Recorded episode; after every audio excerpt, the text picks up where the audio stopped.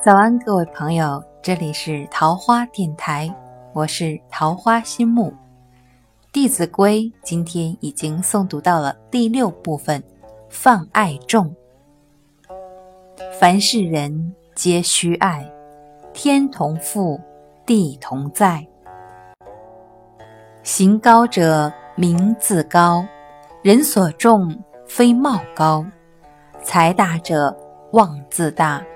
人所福，非言大；己有能，勿自私；人所能，勿轻訾。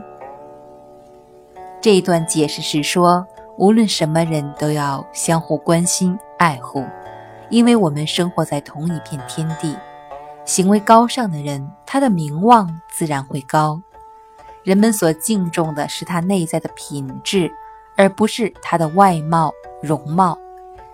一个有才学的人，名望自然会大，因为人们所佩服的，并不只是会说大话的人。